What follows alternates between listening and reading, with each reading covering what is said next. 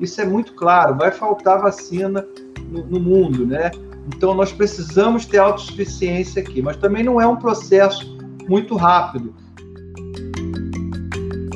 A afirmação é de Maurício Zuma Medeiros, diretor da Biomanguinhos, a unidade da Fiocruz, no Rio de Janeiro, responsável pela produção da vacina Oxford AstraZeneca. Eu sou Mona Dorf e neste podcast Febraban News, eu e o João Borges, meu colega, diretor de comunicação da Febraban, vamos conversar com o Dr. Maurício e com o Ricardo Palácios, diretor médico de pesquisa clínica do Instituto Butantan em São Paulo, responsável pela produção da Coronavac no Brasil. Os dois pesquisadores estão na linha de frente do desenvolvimento de vacinas contra a Covid aqui no país. Eles detalharam a transferência de tecnologia, as fases de produção, os desafios, as perspectivas de imunização. Destacaram também a necessidade de pensarmos no longo prazo, reforçando a importância de uma produção nacional da vacina que possa ser distribuída para outros países da América Latina. E o Dr. Maurício trouxe um alento. Isso está a caminho. A entrevista esclarece muito o porquê do atraso nas doses e como todo o processo da importação do insumo IFA ao invase da vacina é complicado. Acompanhe nossa conversa. O João começou perguntando sobre o fluxo de fornecimento destes imunizantes. O primeiro a responder foi o diretor da Biomanguinhos. Tivemos no ano passado uma, um alívio, digamos assim, na curva de contaminação, recrudesceu nesse início de ano, é, e curiosamente, no momento em que se esperava a chegada da vacina, o que avançou mais rápido foi a pandemia. Então, nesse momento é crucial a gente ter informações mais atualizadas possíveis sobre o fluxo de produção e, portanto, o fluxo de fornecimento das vacinas nos dois institutos. É, como é que essa coisa está se dando? A gente acompanha diariamente no noticiário as informações que vão saindo dos institutos, das fundações. É, sempre tem um problema não previsto que vai mudando um pouco esse cronograma. Qual a situação real? O que, que temos agora nessa, nessa altura do mês de abril? O que, que podemos enxergar para esse mês e para o mês de maio? Enfim, Obrigado aí mais uma vez, João, é, é, Mona, por esse, por esse convite. Aí cumprimento também o Ricardo. Essa questão de cronograma é sempre uma questão muito sensível e polêmica, né? A gente tem tido bastante cuidado para nessas divulgações, mas, mas mesmo assim é, a gente tem visto muita é, polêmica com relação a isso. É, assim, falando de uma forma breve, né? Nós temos trabalhado intensamente para é, para escalonar a nossa produção. Né? Nós viemos, a, a produção de vacinas, é, é, não precisa falar, é, é, é, um processo muito complexo, muito regulado, e a gente vem escalonando essa produção. Chegamos a, a na, nas, últimas, nas últimas duas semanas a uma produção diária de cerca de 900 mil doses por dia.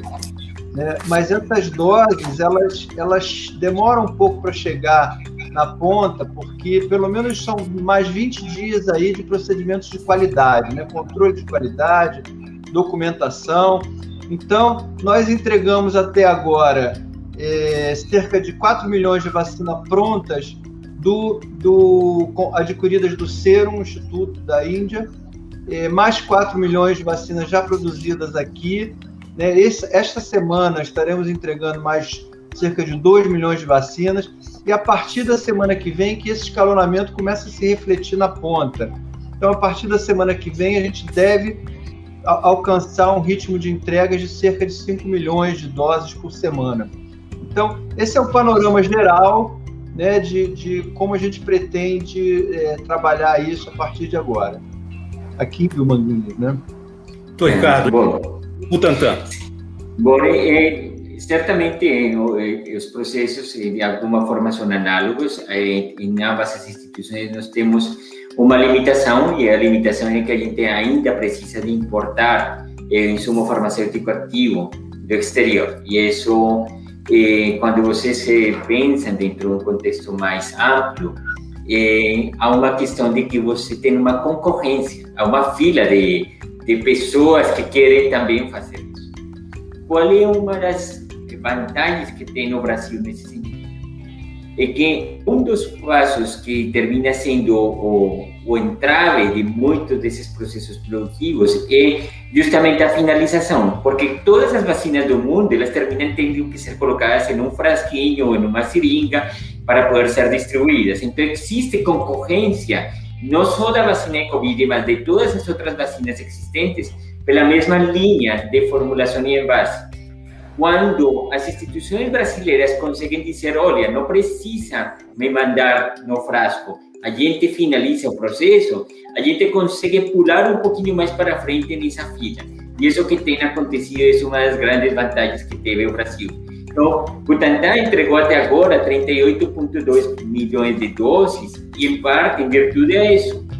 E essa, essa capacidade de poder eh, trabalhar em, em, nessa coordenação entre as duas instituições, no caso do Butantan, Sinovac e Butantan, ela vai ser ainda potenciada a partir de junho, quando uma nova planta de, da Sinovac ela vai entrar em funcionamento. Então, a capacidade de produção de IFA, do insumo farmacêutico ativo da Sinovac, ela vai ser ampliada, o qual vai eh, diminuir a quantidade de restrições.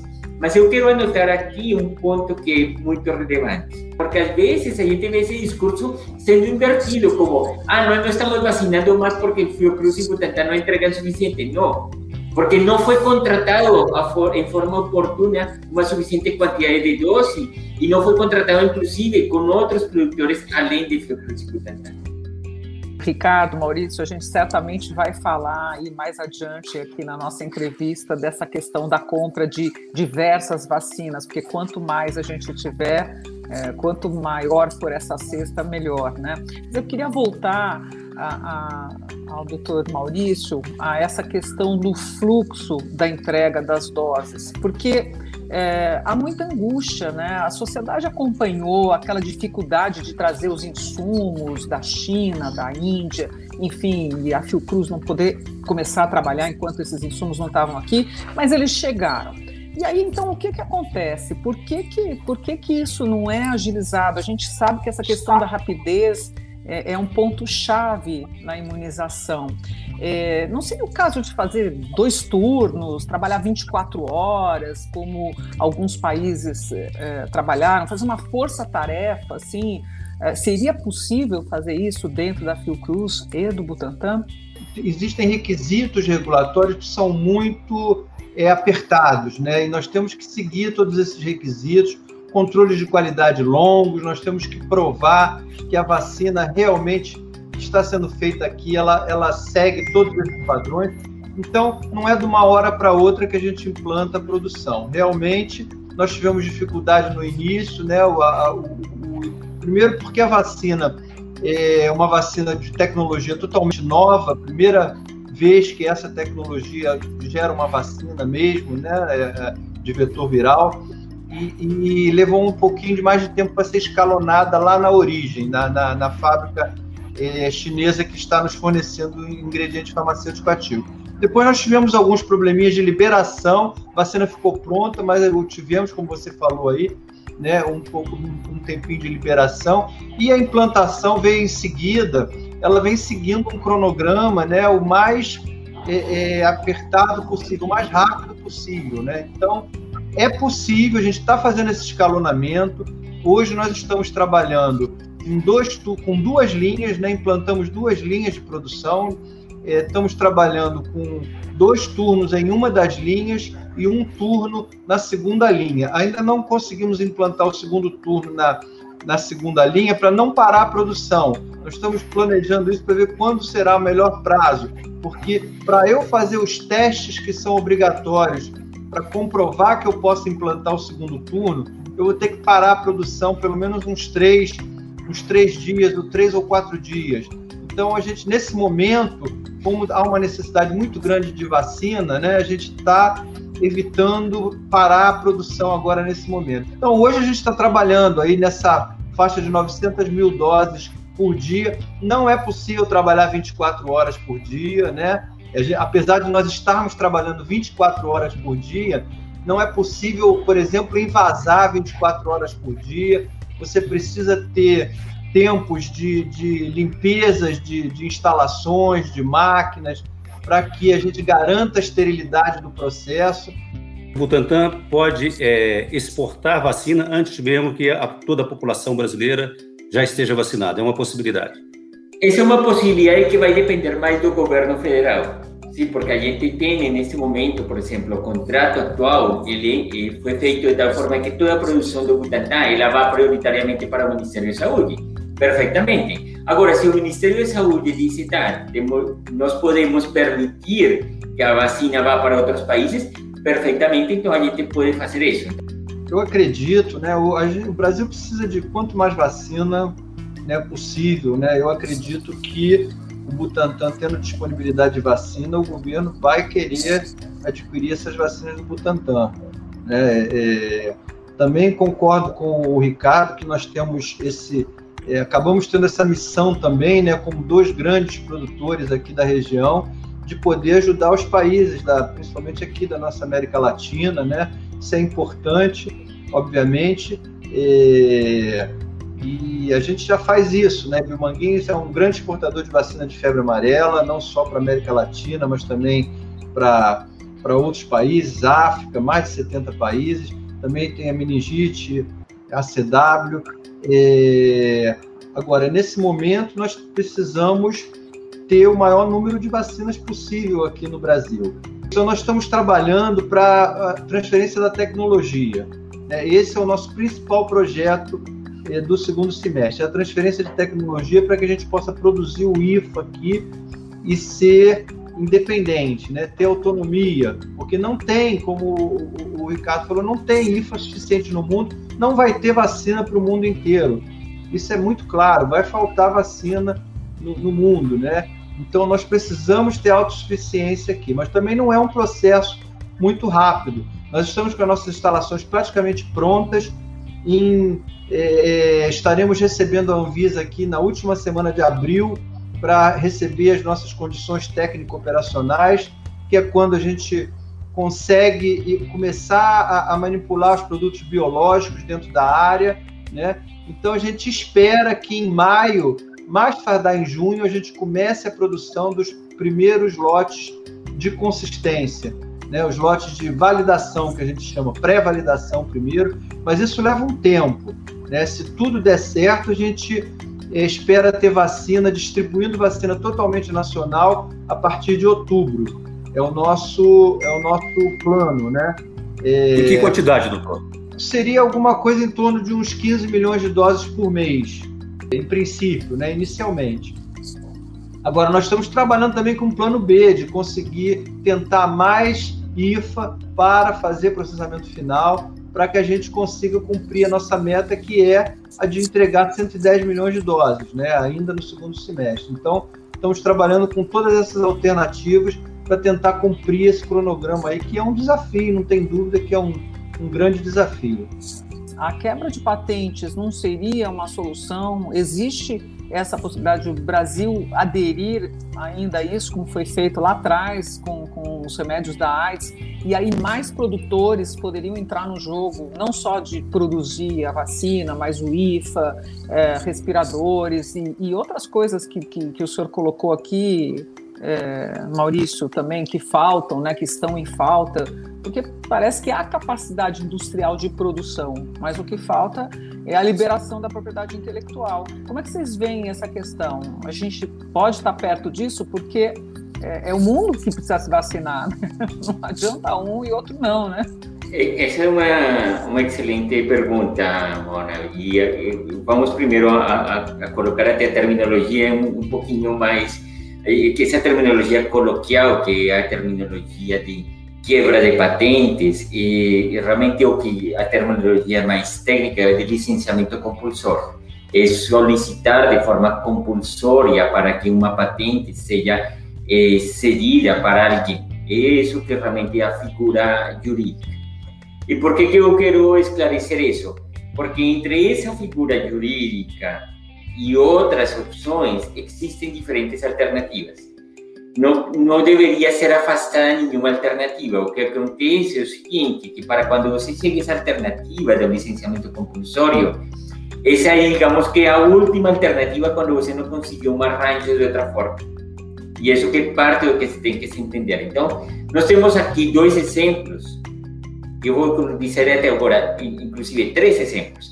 Temos o exemplo de como foi o arranjo entre eh, AstraZeneca, eh, Biomanguinhos e outros produtores, nos quais existem umas condições especiais, pelo menos durante o período de pandemia.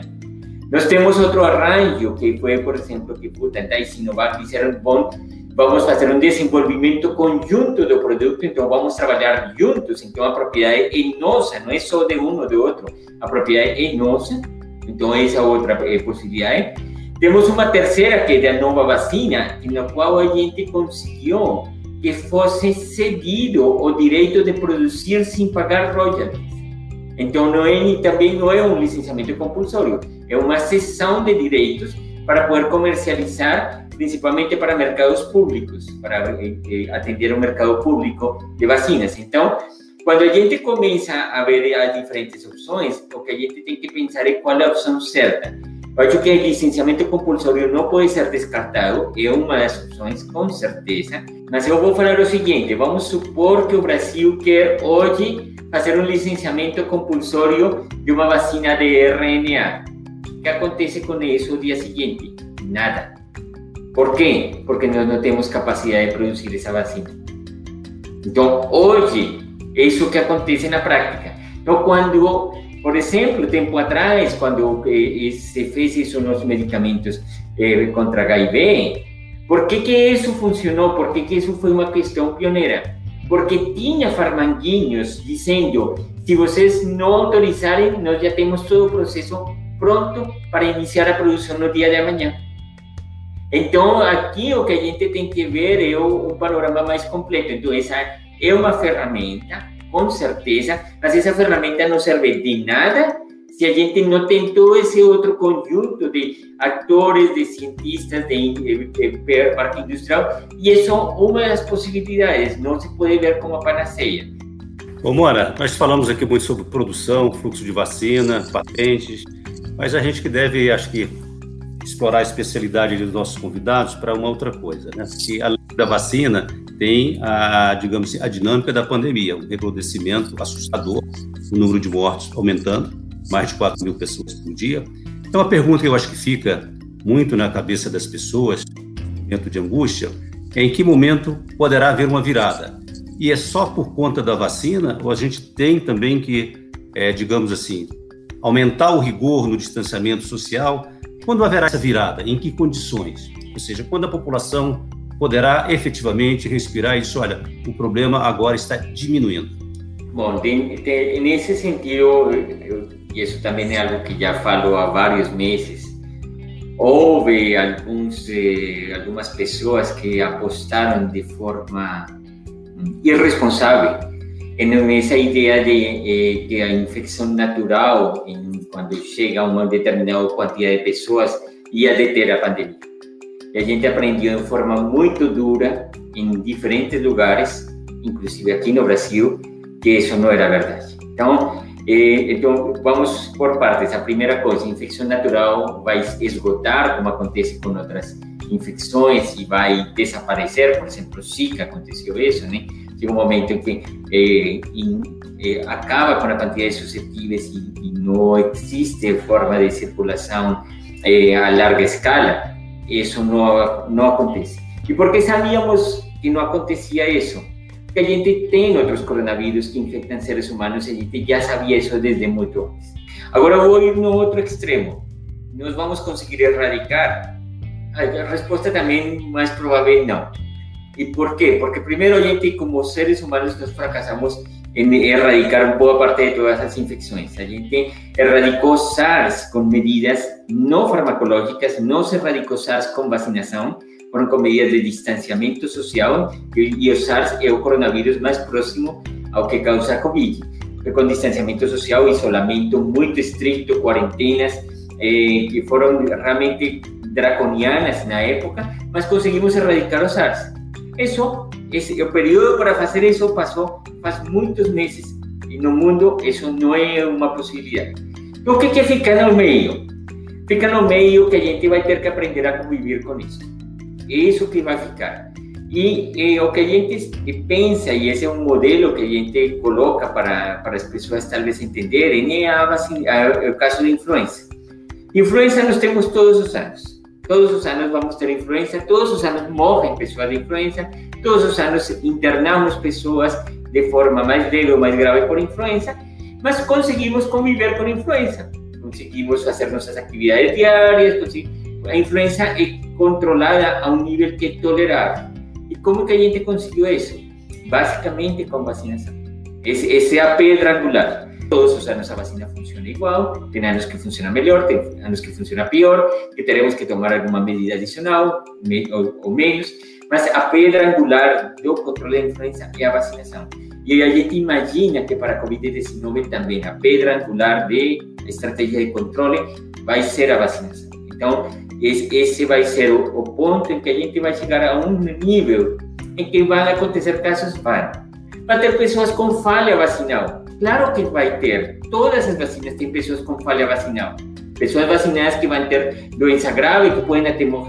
Todas as vacinas têm algum grau de falha vacinal. Isso a gente sabe que na biologia é normal que a gente tenha esses, esses casos, nunca temos um 100% de nada. Sempre vai ter alguma margem de que há pessoas que não vão ter essa cobertura por completo, não respondem por alguma causa, é normal, a gente conhece. Mas a gente vai ter que chegar a um ponto em que diga, bom, o nível de convívio que a gente tem com a circulação do vírus, a quantidade de casos, de casos graves, é suficientemente baixo para poder abrir mão de outras medidas. Eu também vejo que a vacina é, sempre será né, essa pedra angular, como o Ricardo fala aí, né, para conter é, principalmente as epidemias. Né? A gente precisa relativizar nesse momento atual que nós estamos vivendo, né? uma pandemia muito séria em que a vacina está chegando depois, né? e ainda em quantidades insuficientes. É, é muito importante, no meu modo de ver, a conscientização da população que só a vacina nesse momento não vai funcionar. Né? Nós não vamos ter reduções significativas de, de mortes e internações nesse momento é, é, nesse primeiro momento, pelo menos, só com a vacinação, em nenhum lugar do mundo, mesmo, mesmo os países que estão com mais, é, com um índice de vacinação maior aí, né? Pelo contrário, a gente vê que os países mais bem-sucedidos foram os, os que tomaram outras medidas até antes da própria vacinação, né? Então, isso é muito importante nesse momento. A vacina é super importante, estamos todos aí dedicados, no Manguinhos, Butantan e, e outros que outras vacinas que venham serão super importantes, né, com o máximo possível, mas nós precisamos dessas medidas de distanciamento, essas medidas de é, é, higiene pessoal, né, uso de máscara, distanciamento. É, é isso é super importante. A população, se não te aprender a conviver com isso, como o Ricardo falou, né, nós vamos ter muita dificuldade não é o momento da gente estar fazendo festa, estar se aglomerando, né? É, é, para que a gente consiga manter um mínimo a nossa atividade econômica, as pessoas têm que ter bastante disciplinada. Né? A palavra que eu queria usar é essa. Como a gente vê os asiáticos, né? Até nas epidemias comuns, vocês veem, eles já se protegem com máscara e tal. Então, tem que haver muita disciplina do nosso povo, muito comprometimento para que isso seja alcançado importante é que a gente dê continuidade à vacinação aqui com a vacina que nós temos para tentar diminuir a circulação de vírus. Diminuindo a circulação de vírus, a probabilidade da gente ter é, variantes nesse momento é, diminui. Né? Então, e isso diminui o nosso problema, porque ter que realmente mudar a vacina é um problema. O fato da gente dominar a tecnologia e poder produzir aqui no Brasil é, é mais um, uma, uma vantagem né, que a gente vai ter para poder introduzir isso mais rapidamente ter vacinas disponíveis mais rapidamente, caso seja necessário adaptar as vacinas. Mas o importante nesse momento é a gente se concentrar na vacinação e, e tentar diminuir a circulação de vírus o mais rápido possível. Não é só com a vacina nesse momento, né? É com aquilo que a gente falou antes, com outras medidas que são importantes também para esse propósito. Então, é, é, não deixa de ser uma preocupação, né? É uma preocupação grande, mas eu acho que a gente tem que combater de todas essas formas. A partir de quanto por cento da população vacinada diminui a circulação do vírus? Eu acho que tem. É, é, é existem várias, várias teses aí com relação a isso, né?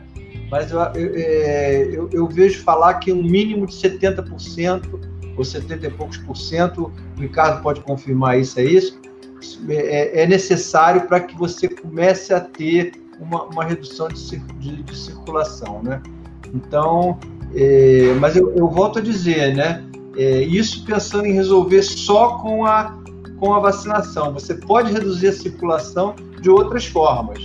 Né? Então, eu acho que nesse momento, dada a gravidade da situação, nós temos que usar todas as ferramentas possíveis para tentar acelerar essa diminuição aí da circulação.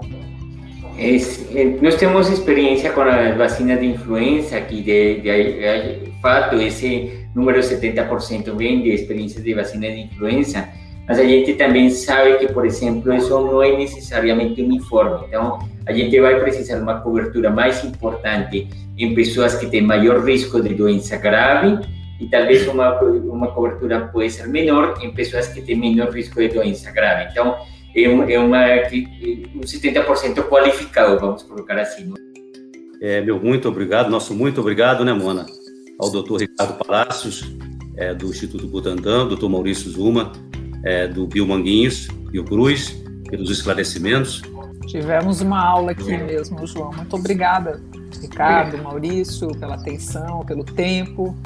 Obrigado também aí pela oportunidade. Um abraço a todos, vocês, João, Mona, Ricardo. Espero que a gente tenha né, podido esclarecer algumas dessas dúvidas.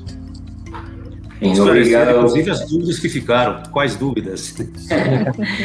obrigado pelo convite e, e bom, é, tentar é uma instituição de saúde pública, a casa de todos, e nós pertencemos e nos devemos à sociedade brasileira e ao público, então é, é, bom estar prestando contas a través dos diferentes canais e, por favor, estamos à disposição eh, quando quiserem e, e, achamos extremamente valioso este tipo de foros e compartilhar aqui com nossos amigos de Fiocruz que eh, sempre têm sido parceiros em diferentes empreitadas. Muitíssimo obrigado.